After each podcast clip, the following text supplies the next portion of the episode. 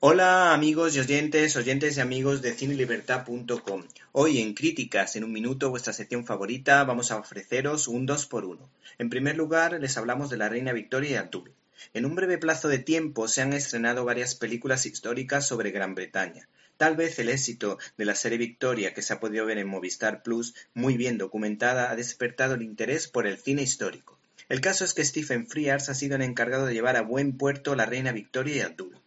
Se trata de un cineasta que conoce a la monarquía británica en profundidad como demostró con la película de Queen. Esta producción cuenta la historia de amistad entre la anglicana Victoria y uno de los sirvientes más queridos, Abdul Karim, de religión islámica, lo que demuestra que el diálogo interreligioso es posible, elemento o detalle que fue criticado por la corte británica. De hecho, su sucesor al trono, Eduardo VII, tras la muerte de la reina, ordenó que todas sus cartas y fotos fuesen quemadas.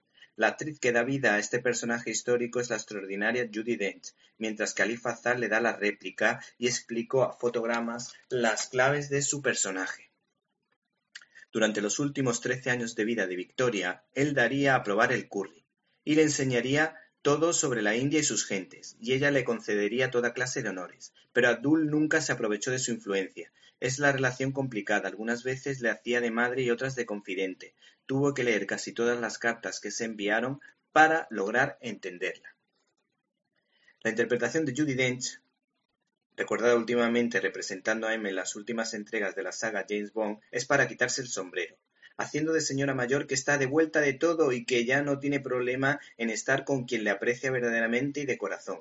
Digan lo que digan. La actuación del citado Ali Fazal destaca por su contención. Esa medio sonrisa cómplice está muy lograda. Este largometraje propone que el mejor antídoto contra la falsedad y la hipocresía es la amistad sincera. ¿Quién no recuerda a ese gran amigo, o por otra parte a esa persona especial que sin ser un amigo íntimo te entiende como si te conociera de toda la vida.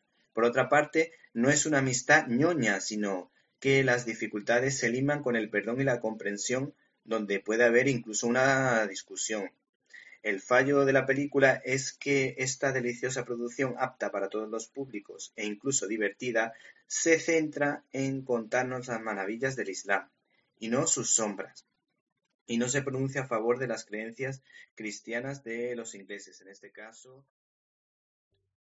¿Te está gustando este episodio? Hazte fan desde el botón apoyar del podcast de Nivos. Elige tu aportación y podrás escuchar este y el resto de sus episodios extra. Además, ayudarás a su productor a seguir creando contenido con la misma pasión y dedicación.